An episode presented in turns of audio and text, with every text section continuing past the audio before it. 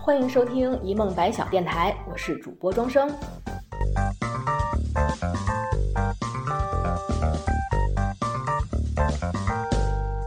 如果您喜欢我们的节目，欢迎订阅、转发、分享，或搜索电台同名微博留言，和我们说说您的故事。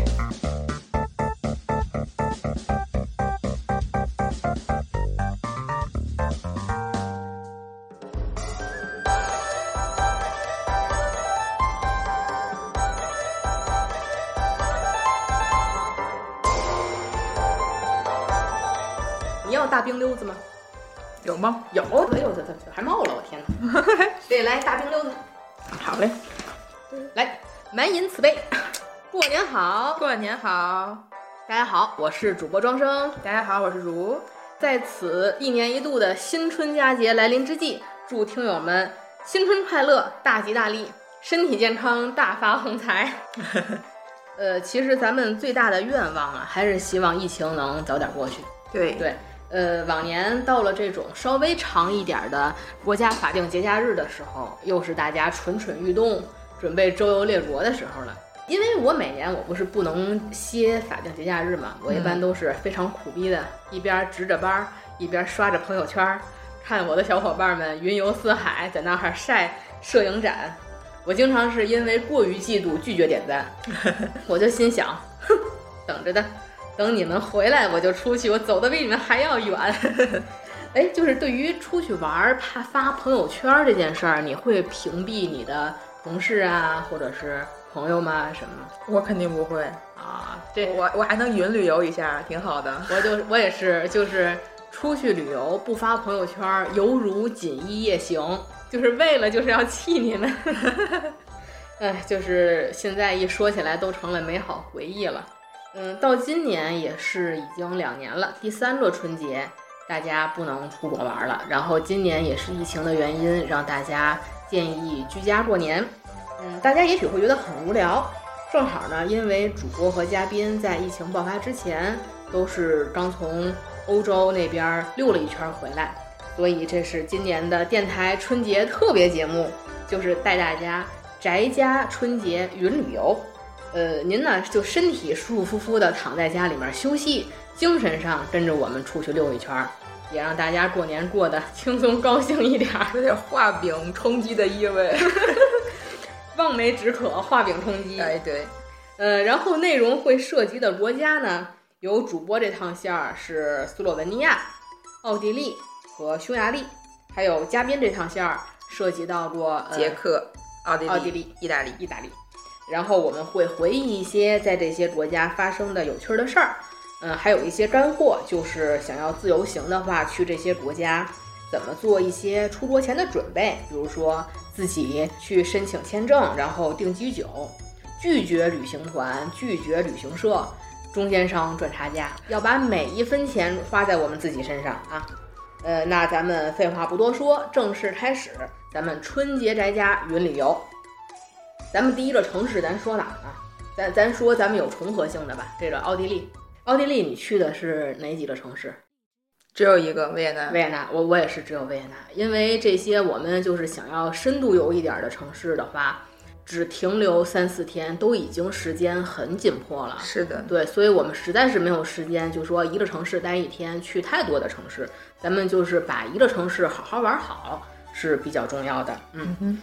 然后奥地利呢，我们去的维也纳这座城市，我称之为情怀之城，因为咱们从小啊就听那些音乐家的故事，就觉得维也纳上空仿佛漂浮着美丽的音乐，仿佛永远飘荡着美丽的音符。对，我都上初中了才知道贝多芬大爷不是奥地利人，我一直以为他也是奥地利人。然而，事实是，奥地利维也纳这座城市不但安静。而且安静，一点音乐都没有。它是一座非常安静的城市，并没有文体两开花。反正我玩那几天，我在马路边没有碰到过任何一个进行文艺汇演的人。我在捷克碰到的会更多一些。哎，反而在奥地利维也纳，我们没有碰到过。我就发现这个无业游民、商业街的流浪汉倒是不少。进行文娱工作的基本上没有，都是躺着。总体来说呢，维也纳给我的印象是非常整洁安静，但是精致又不失大气这样的一个城市。对，然后因为如他去欧洲玩的话，主要还是因为一些工作原因。他在外企，他们公司主要是在捷克那边有一些是总部还是分部啊？总部啊，就是他是因为工作原因，玩的自由度上可能不像我这种纯玩的人那么快乐。没错，呃，我去奥地利呢，是因为一部非常经典的电影，你你猜一猜是哪部电影？是比较古早的还是？算是古早吧，二十五年前了已经。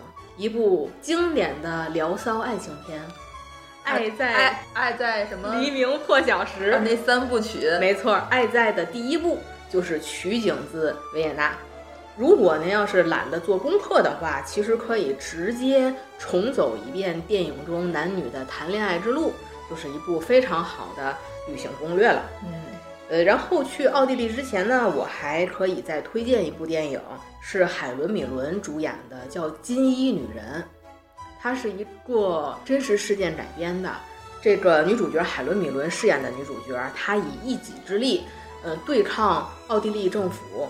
从这个美景宫夺回了原本属于他们家的，当时被纳粹夺走的一幅金箔名画的《Lady in Gold》，其实就是鲍尔夫人那幅画。是政府想强强占他的画吗？呃，那幅画是在二战期间被纳粹的一个军官给抢走了，抢走以后挂在自己的私宅里。后来战争结束之后。纳粹走了，他们就把这幅画，国家就抢回，就是夺回来了。夺回来之后，就挂在了这个美景宫里。因为女主那一家子当时留在维也纳的父母已经去世了，女主他们夫妻俩逃到了美国，她并不知道这幅画的所有权。一直到他在整理遗物的时候，发现这幅画的所有权其实是他们私人所有，他就回到祖国，想把这幅画拿回来。但是当时这幅画已经被奥地利国家政府被称为叫做。奥地利的蒙娜丽莎是一是一幅镇国之宝了，就是他就是非常困难把这这幅画得抢回来。然后这幅画呢，就是当时奥地利著名的古斯塔夫的一幅金箔画，就是咱们国内被翻译成鲍尔夫人一号这幅画被归还以后呢，这个现在目前美景宫的镇馆之宝是古斯塔夫的另一幅画，叫做《吻》，这也是非常有名的一幅画。然后这样一部电影，它当时也有一部分的情节是在维也纳取景，所以大家要是去维也纳之前，可以参看这两部电影，看一下当时的这个维也纳这座城市的大概其的这些景点啊，还有这个地形的构造。去走在街上，然后去捕捉电影里面的情节的一些一些场景，其实还是蛮有意思的。没错没错，时空穿梭。对，嗯。然后说起欧洲呢，这个三步一岗，五步一哨。都是教堂和美术馆，呃，我们主要去的呢，其实还是最有名的那几个。就是对于景点这件事儿啊，其实你要是去的话，也许会不值；但是不去的话，心里又会很不平衡。没错。但是呢，我们在这儿能打保票，就是这几个我们去的国家，在旅行软件上的景点的排行都没有很坑的地方。都是性价比非常好的、经典的、值得去的地方。对，然后说起维也纳呢，呃，除了刚才说的教堂和美术馆，咱们要插一个打卡圣地，就是离不开音乐。离不开音乐呢，就是爱在黎明破晓前那家非常著名的黑胶音像店。我们去的头一天就先去了那家音响店，然后不出所料的撞锁了，因为那家音响店。它下午才开门儿啊，我们中午去的，它是下午一点开门儿，好慵懒的店呀。没错，然后我们就去吃了一个饭，下午的时候就进去了。进去的时候确实是有那种时空穿梭的感觉，因为那家音像店和二十五年前的电影里面的布景和装修一模一样，完全没有任何的变化，就还是那样子。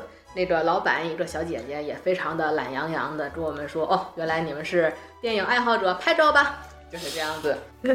呃，那家音像店呢，基本的它的黑胶价位是在五欧到十欧，其实也不贵，还好。对，就是四十块钱到一百块钱的样子。对，嗯，它里面要是一些大神级的作品，比如说 Beatles 的或者是 David Bowie 的，大概就是在二十欧或者三十欧，也就是二三百块钱，都非常的性价比，非常的合适。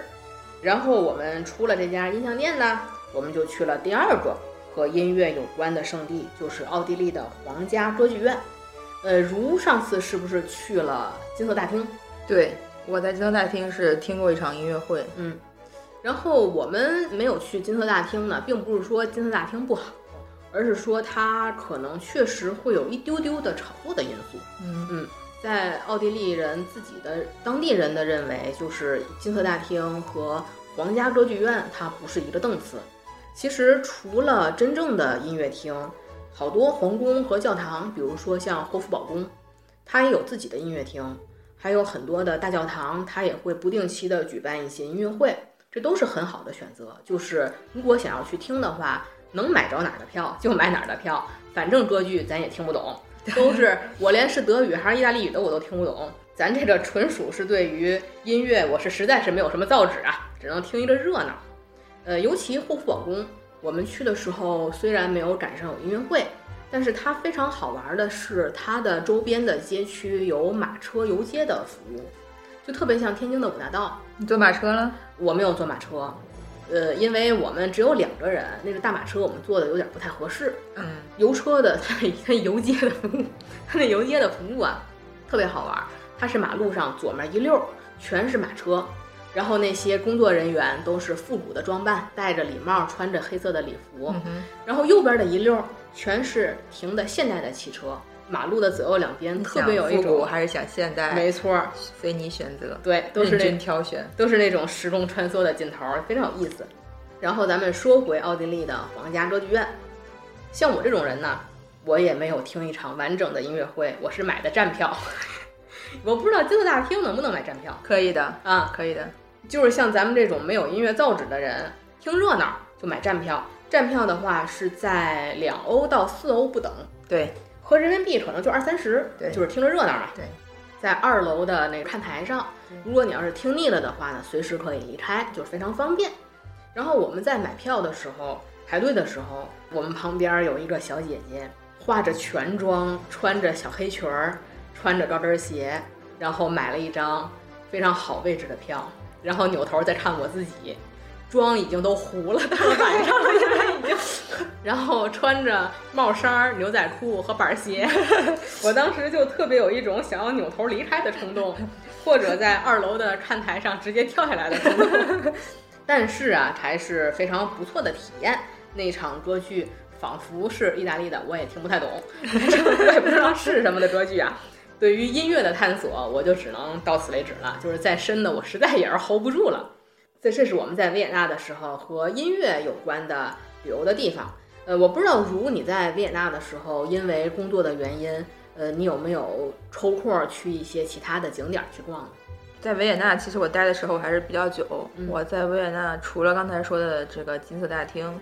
在那儿听了一场演唱会，其实我还是买了一个坐票的。嗯，但是我当时去买票的时候呢，因为其实大部分的好座位都已经被卖光了，需要预约挺久就预约。对，然后我那个座位是第一排，我一抬头就可以看到前方乐手的脚丫子。但我觉得就是会是不是有一点儿就是震鼓膜的感觉？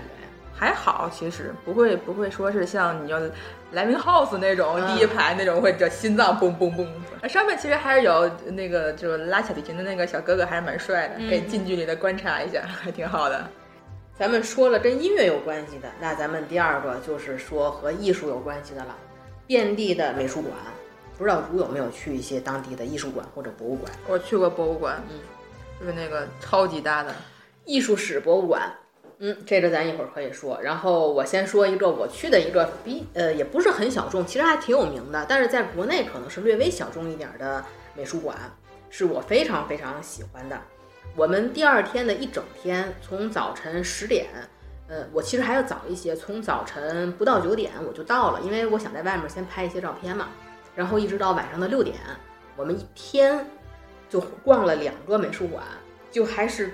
只是走马观花，因为藏品真的是太多了。对，就是咱插一句嘴啊，就是维也纳主要的历史建筑和景点儿都集中在老城区，它有点像苏州那种，就是它的老城区在中间，外面一圈是新城区，所以它老城区的那些景点儿基本上就靠脚鸟儿，就是走着哪儿都能到。呃，唯一比较远的就是美泉宫，因为它是属于那种夏季的夏宫列宫那种，它是在近郊，其实离市中心坐公交车才二十多分钟，也也非常近。就是其他的景点都完全走就可以了。呃，我们上午呢，先去的这家美术馆叫阿尔贝蒂娜美术馆，呃，它是在国家歌剧院的马路对面。嗯，这座美术馆呢，如果是看过《爱在黎明破晓前》电影的小伙伴，应该就知道了。电影里面两个人夜里坐在一个平台上，男主坐在那个扶手上和女主说话的那个取景地，就是阿尔贝蒂娜美术馆的平台。然后在电影结束的时候，两个人分手之前，那女主躺在男主的膝盖上，坐在一个雕像下面看日出的时候，嗯，那个雕像的平台也是阿尔贝蒂娜的平台，是在一个地方取的景，所以阿尔贝纳美术馆也是当地的算是一个地标性的建筑。它的历史是一位十八世纪的，他就叫阿尔贝蒂娜或者是阿尔贝特公爵，他的私人馆藏，然后后来肯定是被国家征用了。它的馆藏的艺术品最多的就是画作，数量比较多，大家也比较熟知的呢，有莫奈、毕加索、席勒和蒙克。蒙克就是那个呐喊，在道道边上捂着脸哦的那个。嗯，我我太喜欢蒙克了，就是他那种扭曲的线条和阴郁的主题，我每次看都特别欢乐。然后我发现这些维也纳的美术馆里面有好多爸妈推着婴儿来看，或者是老头老太太坐着轮椅来看，还有好多小孩坐在地上在那儿临摹。然后我探头一观察，画的都是火柴人儿，就是就是这些小孩子们。但是这种从小培养、从小进行美学教育，然后一直到老、一直到死这种艺术的气息，我觉得就是非常值得敬佩的一点。除了画以外呢，阿尔卑蒂娜美术馆最大的作品的展厅是摄影作品展厅。当时我们去的时候是特展，是一位墨西哥的现实主义题材的摄影家他的一个特展，还有一个单独的小屋子放他的生平的纪录片。然后在那间小屋子里还发生了一件比较有趣的事情，就是我还当了一把模特。当时大家就坐在那个小屋子里面看那个纪录片嘛。我我那个长椅上是我左边坐一个老太太，我的斜后方坐了一个年轻的一个姑娘，她在那边就是偷偷的瞄我们，然后在那画画，然后我和那个老太太呀，都用余光看到了那个姑娘，我们两个人彼此对视了一眼，然后就都坐直了，方便那个姑娘画，我们就目不斜视的看着电影，保持着一个非常优美的坐姿，等那姑娘画。然后大概齐过了得有十分钟左右，那姑娘就画完了。画完以后，那姑娘就过来搭了画，就没画搭了画，想让我给她那个画上就是签着名留着纪念。嗯。然后那个老太太看了一眼，哦，原来画的不是我，她就离开了。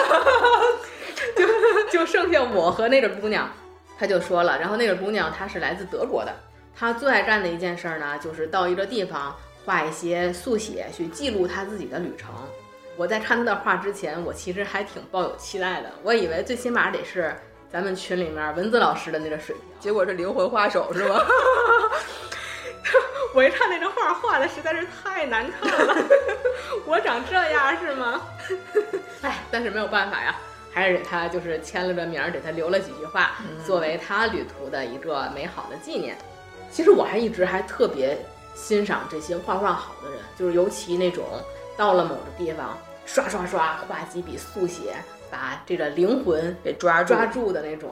我实在是没有这方面，我是既没有音乐造诣，也没有绘画造诣。我上学的时候画那些解剖图什么的，我们老师都说你画的比那个实际的虫子都难看，你是怎么做到的？然后我就特别羡慕这些画的很好的人，哪怕他是灵魂画手，我觉得他的那个艺术气息啊，哎，这是非常值得敬佩啊。嗯，咱这种人就实在是没有。从阿尔贝蒂娜美术馆出来之后，我们大概是从他十点开门，从十点逛到了不到一点，然后我们出来以后吃了一个热狗，就马上就是走往你说的那个维也纳艺术史博物馆，应该是他们馆藏最多、建筑面积最大的博物馆了。太累了，就是我这种走马观花，一般我看之前的介绍都说至少要花六个小时。我们是从一点多到六点，是花了五个小时吧，差不多。是将将都看过来。而且像我这种门外汉的话，我也不求看的有多么仔细，但是我最起码得看一下他画旁边不有那个文字的介绍嘛？嗯，这幅画画的是什么内容啊什么的，就是那样。我基本上走了五个小时才算是将将的走完。很大。呃，然后我去之前呢，还做了不少功课。我是把陈丹青的那节目局部都补了一下。嗯，还有维也纳艺术史博物馆有一个纪录片儿，就是这个纪录片的话，对于这座博物馆的构造还有馆藏都有一些比较详细的介绍。如果要是去之前能自己学习一下，就是在里面最起码能不迷路，就大概其知道哪儿是哪儿。这个博物馆的馆藏，它的画作呢？是以一些宗教或者是希腊神话为主题的，大家比较熟悉的呢，就是有拉斐尔、伦勃朗、嗯提香这些画的这些宗教主题的画。然后文物方面呢，最大的馆也是比较有名的，还是古埃及文物为主。我就怀疑呀，就是古埃及它的那金字塔，也就是因为实在是搬不走。要是但凡能搬走，估计都让这帮欧美列强都得来了走了。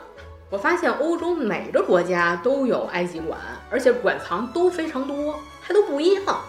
我就我就觉得这真是有点臭不要脸了。但是它里面其实并不只是艺术品，它对它是博物馆。刚才我就说有那个埃及馆什么嘛，它还有很多什么天外陨石，你知道吗？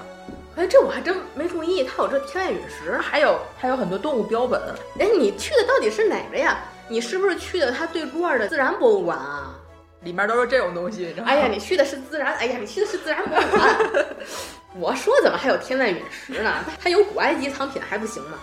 它是这样的，它那是一个那博物馆区，有一大花园，它外面还有那个。国家图书馆，它是一个文化区域嘛，嗯哼，它这两家博物馆是在马路对过的，不是在公园对过的，嗯。然后我去看画之前呢，我就是对于陈丹青说的一个说法，我觉得我特别的喜欢。他就说，你去欣赏一幅画作的时候，你不需要懂得，甚至不需要理解，你只需要感受，感受这幅画给你的冲击和震撼就足够了。他就说，咱们从小也上美术课，也看美术书。美术书上的画，二十厘米见方顶天了。尤其现在大家的手机那么发达，看一些公号文，巴掌大的画，一幅世界名画，能给你造成什么样的冲击？你那鼻子眼睛都没看清，你就直接拇指一划就过去了。但是当你看到实物的时候，我忽然就理解了，因为当时有好多那些宗教的壁画，是那种上顶天下顶地，三米高，然后不到两米宽的那种画。真的是我第一次冲击很大，有实体，就是哪怕你不知道这幅画画的是谁，不知道画的这个故事是什么，但是一幅浓墨重彩的三米高的有宗教意味的画怼在你脸前的时候，那种震撼就一下子把你震慑住了。嗯，所以我在逛的时候，那些美术馆它一般都是有那些非常大的真皮沙发，老长老长的。经常就是你走着走着，不自觉的可能坐在那个沙发上去欣赏，没错，就是走了，盯着一幅画长时间的发呆，就是去感受那幅画。我觉得这个可能就是美学和艺术的力量。对，尤其包括那个呃美景宫的镇馆之宝，就是我刚才说那个古斯塔夫的吻，因为它是金箔画嘛。一进那间，它有专门的一间屋子，一进那间屋子，那个灯一打。金子熠熠生辉，就那个房间里，其他的东西都黯然失色，所有人就站在那幅画面前，就是久久不愿离开，就是不愿意离开视线，就一直被他吸引住的那种感受。长枪短炮，他那个屋子里面还没有椅子呢，大家都是站着，就一站就是十几二十分钟啊，就是那感觉不到累了，已经忘我了，观之不足，这就是艺术和美的力量。我忽然就理解陈丹青所说的，你只要去感受就好了。然后这是我们非常非常喜欢的维也纳艺术史博物馆的一些画作，嗯，然后人的话呀，我之前看过有一篇公号文，说奥地利人非常的傲慢。这个问题呢，我也跟一些住在青旅的小伙伴儿我去问了一下，就是他们不同的国家，我说有没有听说过这方面的问题，然后他们表示确实听说过，说奥地利人呢比较傲慢。然后我是在奥地利这个艺术史博物馆里面有比较深的体会，就是服务人员确实是态度不是很好，而且比如说大部分的景区和一些高大上一些的餐厅，他们的服务态度呢，就颇有一些咱们国内国营早点部的那些大姨们的服务态度。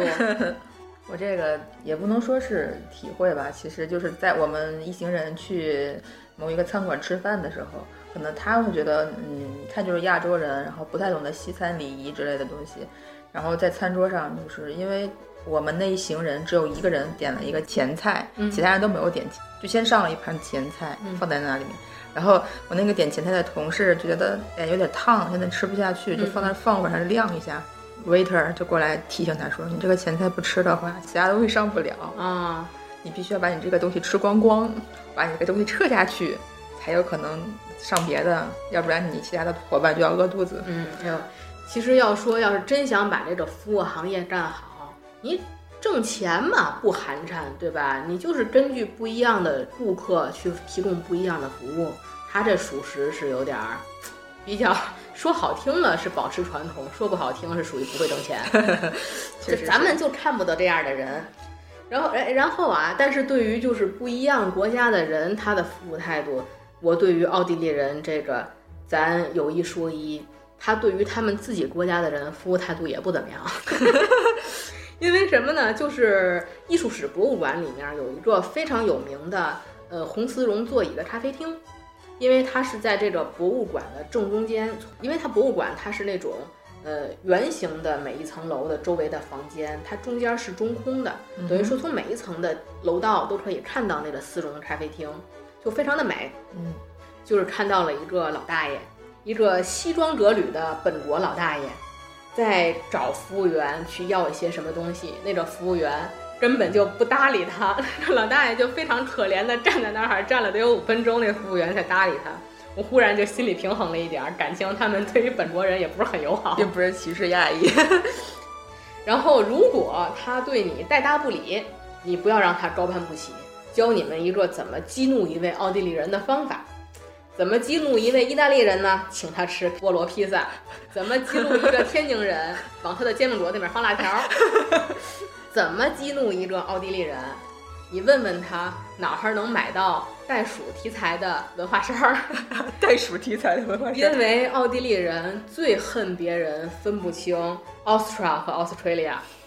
他他们有一系列的文创产品，都是画着一个大袋鼠，然后上面打一个大时差。嗯，这是牙恨的牙根痒痒了都已经。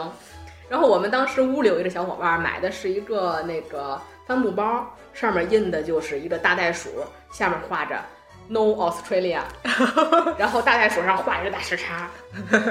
所以怎么激怒一个奥地利人，就问他袋鼠这件事情。呃，然后这是我们进行了文化再教育。第三天的时候，我们去了另一家非常著名的美术馆，就是美景宫。大家要是知道这个美字儿、美字辈儿的这两家宫殿，可能会分不太清啊。一个美景宫，一个美泉宫。对，呃，美泉宫和霍夫堡都是他们皇家以前的历史的宫殿，一个东宫，一个夏宫。呃，里面的主要呢是博物馆为主。就是当时那些皇帝和王后他们的日常生活的一些馆藏的家具呀，或者是这个用过的一些东西呀，或者他们私人的画像啊，这些。像美泉宫就是他们有一个专门的茜茜公主的卧室的展厅。对，美景宫呢是一座私人的宅邸，它并不是皇室，它据说是先是给了一位著名的将军，但是这位将军呢，他没有后人，他只有一个女儿。这个女儿她没有什么工作能力，她没有办法，她就只能靠这个卖地度日。她就慢慢的先卖地皮，后卖房子，就慢慢把这座美泉宫就卖了。国家后来就慢慢收走了，收购之后就变成了一座美术馆。除了我刚才说的镇馆之宝古斯塔夫的吻，其他的，首先它这座私人宅邸的装潢是和这些皇家的宫殿是完全不一样的。就相比这些皇家宫殿，就是过分的注重于装饰，过分的奢侈了。其实美景宫就是小而精，它还有一个自己的小玫瑰花园、玫瑰长廊。但是我们去的时候，因为已经是快到冬天了，玫瑰花都谢了。嗯如果是在夏天的话，那个玫瑰小长廊是非常美的。然后它还有一个不算小的花园，对外开放的，就是当地的人早晨起来晨练晨跑都可以进来。然后这座美术馆分为上景宫和下景宫。我们看的这个古斯塔夫的吻，主要是在上景宫。上景宫是比较大的艺术馆藏的一个区域。嗯，我们进去的时候，它的一层一下子就和那些金碧辉煌的皇宫分开了。它是黑白主色调的，非常简约。非常的简约、雅致、雅致，就是它那个所有的雕塑都是白色大理石的浮雕，然后它的灯具都是黑色的灯具。你从一楼上到二楼的时候，忽然又金碧辉煌起来了，画风突变，画风突变，是有非常美的天主教的元素的宗教的壁画，它的顶画。然后我们再进去的房间的话，就是我所说的那个吻，其中还有一幅画，呃，值得说一下，就是拿破仑画像，就是咱们从小的那个美术书上有一幅画像，拿破仑戎装把一匹马的马头拉起来的那幅画像，我看到了真品。真的是原作吗？他这幅画像其实当时的画师画了四幅，都是真品，一样的内容，分别在四个不同的国家。其中在奥地利的这幅真品就是存在了美景宫。我还和拿破仑进行了亲切的友好，不那个友好的这个会面和合影。嗯，呃，我这我这是我觉得这我非常震撼的一幅画，就觉得小时候在书上的东西一下子真实真实了嗯鲜活了。然后我还在美景宫的时候，还买了一个比较有意思的纪念品。这个纪念品呢，是我拿回青旅的时候，别的小伙伴就说：“哎，我们在那个文创店里面没有看到这东西啊，在哪儿买的？”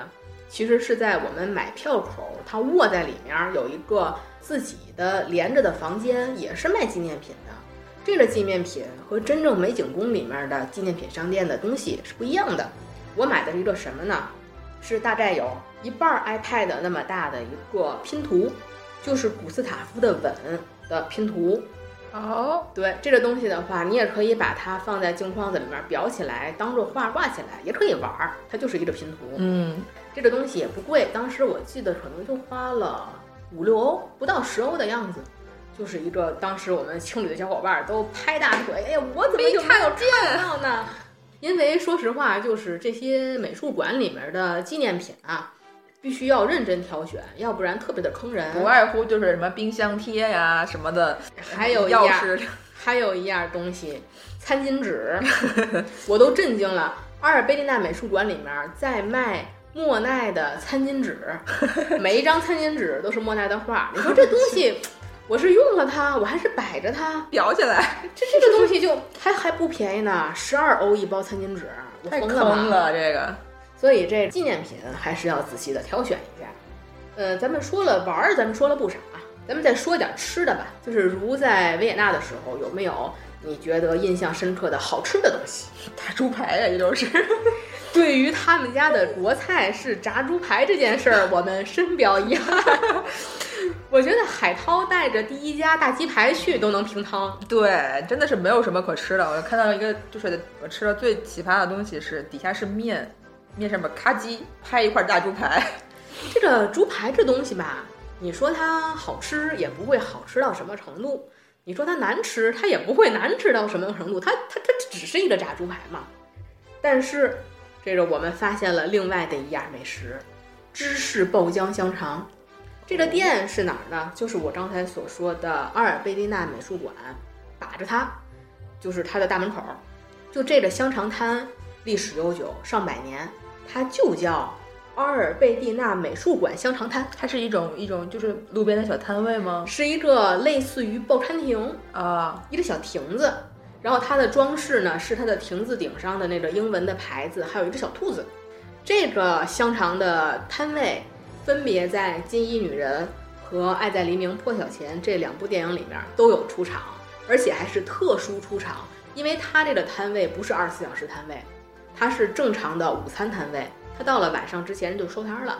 电影里面经常有，比如说到了晚上，主角路过阿尔贝纳美术馆的时候，它还亮着灯，那就是假的，因为他晚上的时候是不卖的。special offer，没错，这个是给了 money 的，电影里面给了特殊出场费的。原来如此。然后他的那个香肠呢，和咱们所说的爆浆牛丸不一样。咱们的爆浆牛丸爆出来的是高汤嘛，其实就是打的水馅儿，爆出来的是高汤。呃，芝士，它是芝士。像我这种无芝士不欢的人，一口下去眼泪儿都快出来了，太享受了，太浓郁了。碳水加碳水，脂肪加脂肪，脂肪的双重快乐。没错。然后它这东西呢，价格不便宜呢。一个炸猪排，那种餐厅里面端盘上菜的炸猪排也就八欧的样子，它一个热狗要五欧多呢，四十多块钱一个热狗，这这价格不便宜呢。但是它的味道就是非常符合这个价格。然后这是我们当时吃的觉得最好吃的东西，而且这个东西在当地是受当地人就是正常的认的，它不是那种宰游客的地方，有好多我看当地人也会去买，对，好多爷爷奶奶。还有带着孩子的那个妈妈都在那儿买，它是这样子的，它那个热狗摊、小报餐亭连着的是垃圾桶，垃圾桶上面是桌子，这是在欧洲就是好多国家都有的，就是你在桌子那儿吃完，手一松就把那个垃圾就扔到你下面的垃圾桶里了。嗯，可是问题小孩儿他不坐在那个推车里面，你说这个问题，你把那个孩子怼在垃圾桶旁边。那个孩子我觉得也挺可怜的，还吃呢。对，但是这个摊位在当地是那种比较日常，也受大家欢迎的摊位，而且很有历史了，很有历史。这个是真的非常棒。然后我们吃炸猪排的时候，我们去的那家店，也不是去的某一些旅游软件，比如说这个黄色的某猪软件啊，蓝色某城软件或者绿色某游软件的推荐。我们是去的美景宫出来，就脚鸟的大概二十分钟。一个当地大概有三百年历史的一个快餐店，算是快餐店，因为他们的菜的种类非常的少，嗯，也都是周围的工作人员去吃工作餐。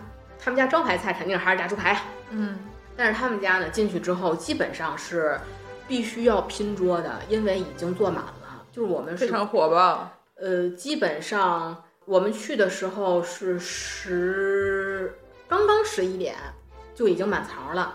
呃，一般他们要是本国人的话是非常知道的，就是进来以后是不通过服务员的，直接进来瞄一眼，哪个桌子要是没坐满，就过来问你，就是您能不能跟您拼一下，我们吃完就走，都是自己就过来拼。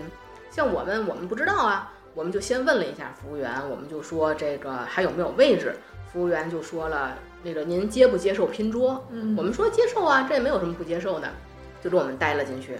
当时我们拼桌的是一位大哥，这位大哥吃完了马上就要走了，他我觉得他可能有一点强迫症，他把他的那个餐费呀，他不好多硬币嘛，不同颜色和不同大小分了四摞，整整齐齐的分了四摞，然后付了餐费，好可爱呀！然后那个服务员哗啦一下子就给他走了，那位大哥就是欲哭无泪，跟我们说祝你们吃得高兴，然后他就离开了。等到后面再进来的人。就是当地的人了，他们就直接问我们，就说能不能跟您拼一下，坐下就吃，吃完就走。像我们这样的游客反而是比较少。嗯嗯，他们店的主要的肯定还是炸猪排啊，这没有什么好说的，也没有什么好吃的。哎，但是他们家有一样的食品，我觉得特别棒，就是甜品苹果卷儿，非常好吃。这个东西我觉得是超越了肉的好吃，这是我们当时留下深刻印象。哎呀，这个维也纳咱说的也差不多了，就是那么多。大概其呢，就是国与国和城市与城市之间的交通问题，咱们会放在干货期一起讲，就是和那些准备工作交通问题咱们放在一起。咱们玩的内容，这个维也纳篇咱们就差不多了，对此告一段落。咱们要开设新的一篇章，下一个国家，咱们说哪个国家？咱说捷克，如何，对吧？那咱们开启下一篇章，就是捷克篇。